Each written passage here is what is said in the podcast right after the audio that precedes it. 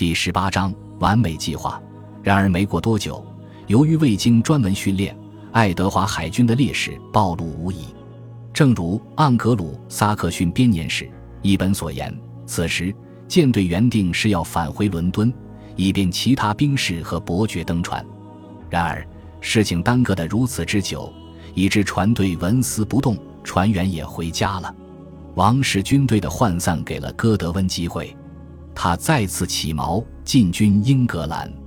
这一次，他洗劫了怀特岛，并与他的两个儿子哈罗德和利奥弗温所组建的舰队会合。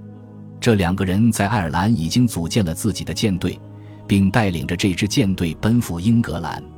到八月末的时候，联合舰队可能沿着苏塞克斯和肯特一线一直向东航行。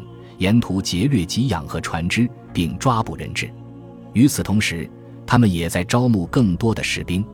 当他们到达桑威奇的时候，按照《盎格鲁撒克逊编年史》西本编写者的说法，他们已经拥有了一支庞大的船队，海面上排满了他们的战船。《爱德华王传》如是描述道：“兵士们举着的武器照亮了天空。但凡有一支王室海军驻扎在桑威奇。”戈德温的人就很难取得这样的成功。尽管爱德华意识到敌人定会卷土重来，但此时的他很难集结起足以抵御戈德温的兵力。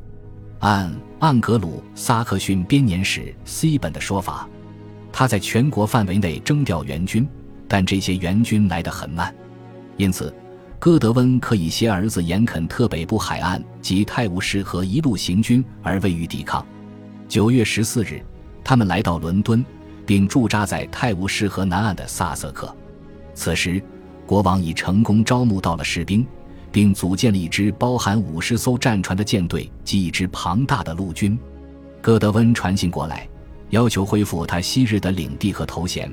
爱德华反而回绝。简而言之，此时的情状正像去年秋天事态的重演。双方军队仍隔着泰晤士河对峙，等待对方犯错。但在这一轮的斗争中，戈德温明显占据了上风。在他离开英格兰的这段时间里，公众似乎开始转而支持他。这很可能是因为英格兰人不希望由诺曼人来继承王位。在这个时候，各个版本的《盎格鲁撒克逊编年史》都明显的表露出对国王那些诺曼大臣的敌意。《爱德华王传》表示，援军从四面八方驰援戈德温伯爵。而他的队伍也在迅速的壮大，《盎格鲁撒克逊编年史》的编写者也告诉我们，伦敦本地居民也迅速做出反应，开始满足伯爵所提出的要求。正如《爱德华王传》所说的那样，很明显，戈德温拥有军事上的优势，没人愿意为了爱德华去冒险和他打一场内战。就在戈德温于萨瑟克驻扎下来的那个星期一早晨，河水还处于退潮的位置。但就在那一整天，潮水却在不断上涨，这样一来，事态便朝着有利于戈德温的方向发展了。待河水涨至最高点时，戈德温船队便起锚渡河，包围了国王在对岸的船队。据称，戈德温的支持者们必须刻意忍耐，才能够不攻击国王的军队。接下来，双方开始谈判和交换人质，但每个人都认识到。国王已经被将死了，国王的诺曼朋友们当然意识到了局势的严峻性，看到这一点的他们纷纷爬上马背，仓皇出逃。《盎格鲁撒克逊编年史》写道：一些人往北而去，其他人则纵马向西。罗贝尔一行奋力冲出伦敦东门，一路上凡遇阻挡，便杀死对方。他们慌慌张张地赶到了埃塞克斯的一处海岬。在那里，这位大主教坐上一艘不宜出海的小船，冒着生命危险横渡海峡，到达诺曼底。